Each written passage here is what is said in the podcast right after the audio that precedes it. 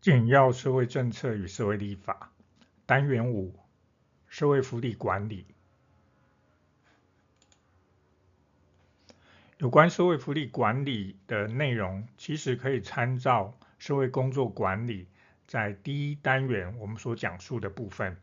其实是一致的。社会工作管理的发展，首先我们先讲到韦伯所提出来的科层专业主义。科层专业主义呢，里面的几个特征特性，包括了第一个分权制、等级制、层级化，还有自我管理，明确界定职权和责任，下级者要对更高层级来负责。第二是指建立组织所谓的官僚体系，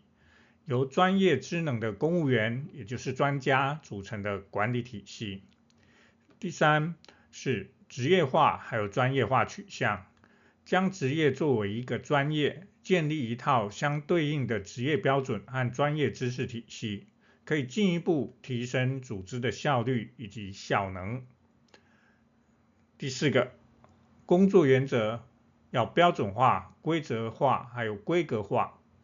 啊，制定统一规范以及程序，确保组织具有一致性和稳定性。对于科层专业主义的批评，科层专业主义指的是在组织中专业技能和科层结构相互结合，形成垂直的等级制，每个层级都有它特定的职能和责任。所以，对科层专业主义的批评就包括以下几点：首先，第一个，官僚化，科层专业主主义呢，可能导致了组织僵化以及官僚化，由于严格的等级结构和规章制度，员工可能会变得拘泥，还有不灵活，也因此也构成了过度依赖职能分工、权力结构僵化以及没有弹性，进而因为权力过于集中在高层管理者手中。其他员工可能感到没有参与到组织的决策管理机会，从而降低员工的参与度以及满意感。再来，有关科层专业主义的批评，更包括了忽略了人性化的管理、缺乏沟通协调等等。因为科层专业主义通常会导致各个部门之间存在严格等级结构和专业领域，这可能会限制了跨部门沟通和协调，阻碍了组织内部流程的有效运作。整体内部有这一些限制还有困难之后，对外部呢也会因此而忽略的顾客的需求，因为过度专注于组织内部的运作和技术专业忽略了因应客户的需求和期望，所以进而会影响了组织整体的竞争和长期的发展性。关于社会工作管理的发展，我们接着要讲到是有关于新管理主义、新公共管理的概念。新管理主义。或称新公共管理，追求的是经济效率和效能，也就是后续我们会稍作解释的三 ES，强调市场消费者导向、民营化、私有化，强调分权去中心化，还有跟科层专业主义不一样的，所以去专业化、去专业主义，重视绩效管理。强调买方跟卖方分离的契约化服务供给，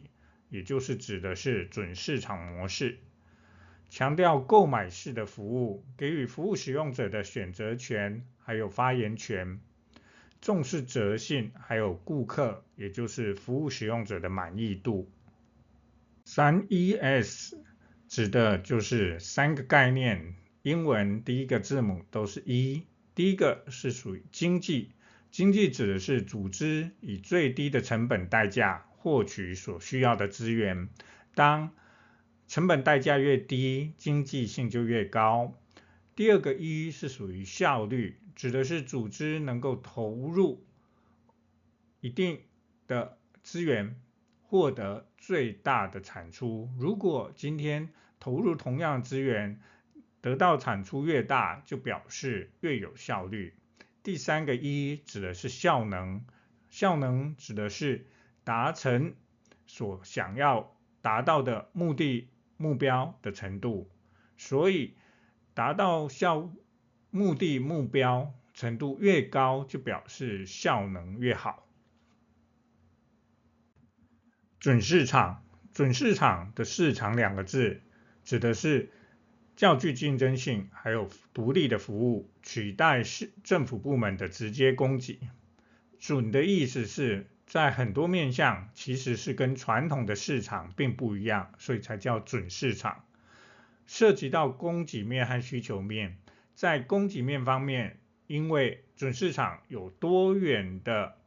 服务供给者彼此竞争。而这些多元的服务供给者，并不是像传统市场一样，是为了获取最大利益而存在的。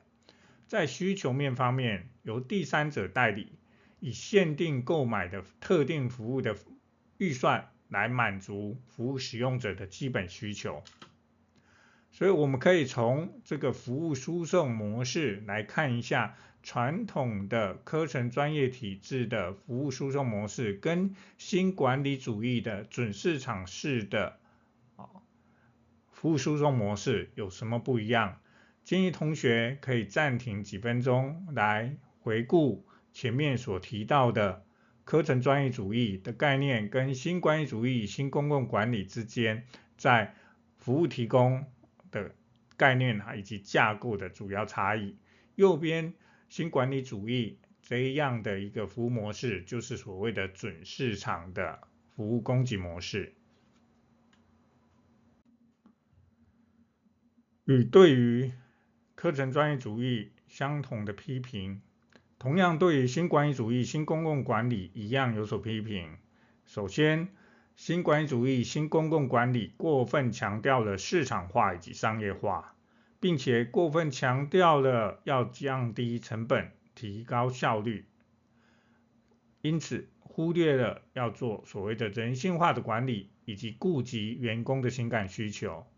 而这样的一个新管理主义的做法，也产生了不平等，还有削弱公共服务的一个效能，并且忽略了专业主义的。专业知识的重要性、专业技能重要性，进而可能产生文化价值观的一些冲突。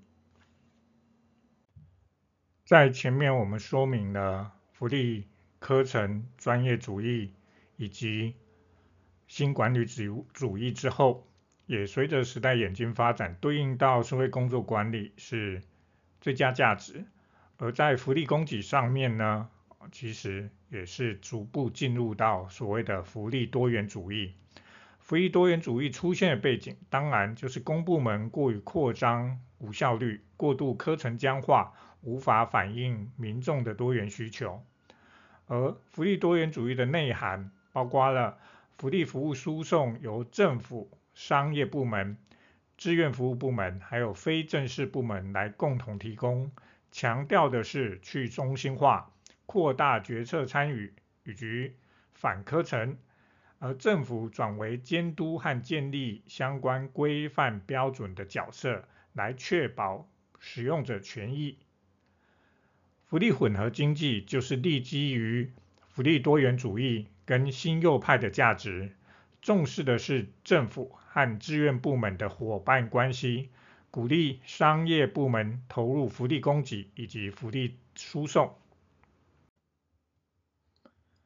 连接着福利多元主义所衍生出来，就是福利分散化跟私有化的议题，指的就是将决策权从中央下放到地方，公部门只负担政策制定和立法的规范还有准则的角色，以作为提供福利服务的一个依据，并且。引入民间资源，以公设民营或契约委外的方式来提供福利服务，既可满足多元需求，降低政府财政负担，又可以增加人民以及基层的参与，有效提升服务品质以及弹性。不过，社会福利服务委外也出现了相关的一些困境，比如说委外契约上面难以明确叙明啊，委托者以及受托者两方的彼此责任还有绩效期待这些，因为毕竟是社会福利服务的一个契约，不是物质性，不是商业性，而是服务性为主，所以对于责任归属，还有绩效要到哪里的期待，其实在契约里面是非常难明确定出来的。其次是政府也不容易哦，没办法随时掌握受托机构的服务品质，而受托机构也会质疑进行评鉴的这一些专家学者，他们是不是有足够的实务经验？是不是具有一定的专业性？虽然这些专家学者是学界的，但是啊，总会让这一些受托机构认为你们都是在金字塔里面看世界，其实是不准确的。好，民间潜在的合格受委托机构单位也是不足，因为毕竟是社会福利服务，不是商业服务。它的对象还有能够提供的相关资格、专业能力都要有一定程度，所以啊、某些民间、某些福利服务在民间合格的受托机构、受托单位，有可能因为城乡差距，在乡间没有足够的单位，还有足够的市场啊，有受托机构存在就没办法啊，即使政府单位是。有这样的一个契约，却可能没有够好的或者符合期待的机构愿意来投标，啊，就难以达到讲优汰劣的这样一个啊，就商业市场化的一个很正常的机制，可能出现在社会福利服务委外契约上面，而造成了我们这一边所说的啊相关的委外困境。这个单元最后，我们来简要说明一下福利服务输送刚刚有提到的一些管道、途径或方式，基本上就是要介绍我们啊福利服务输送的几个部门。所以首先从第一部门就是公部门、政府部门讲起。刚刚也提到了公部门现在角色转为公设民营或企业委外啊，主要扮演的是订定。规范以及服务标准的角色，而第二部门呢，就是商业部门。商业部门就是以追求利润为他们的行动逻辑，所以在契约委外的时候，就应该要尽可能避免为了盈利而破坏的福利输送对啊社会福利服务的公正、公平以及安全等等价值的追求。第三部门，二点五部门应该这样讲，二点五部门是所谓的社会企业，啊，相较于商业部门跟第三部门的志愿部门之间，啊，它主要的目的是为了实践社会公益目的为主，但是啊，中间的啊经营方式是以盈利的方式来增加诱因，而且让整个组织。有办法结合市场化或商业化的一个逻辑，能够更具有动力来经营。第三部门叫做志愿部门，志愿部门呢，就从志愿两个字，我们就可以知道它是非营利导向的。而志愿部门并不是说啊、不能有盈利，只是它的盈利，它的剩余必须用在改善，还有扩进一步。扩展、扩增服务范围、服务内容，好，或者改善它的服务品质，而不是回馈到股东或者会员的盈利、营收或者分红上面。最后一个第四部门叫做非正式部门，指的就是以家庭为中心所延伸出来的人个人的非正式亲属网络啊，出外靠朋友嘛。在家靠亲友这样的一个概念。不过呢，随着社会变迁啊，人口老化、家庭变迁，原本以家庭为中心的这个亲属网络也慢慢弱化了，使得原本的家庭为主的这个福利服务输送的机制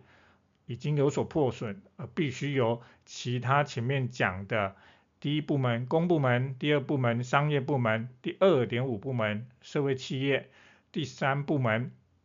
志愿服务部门来予以补充。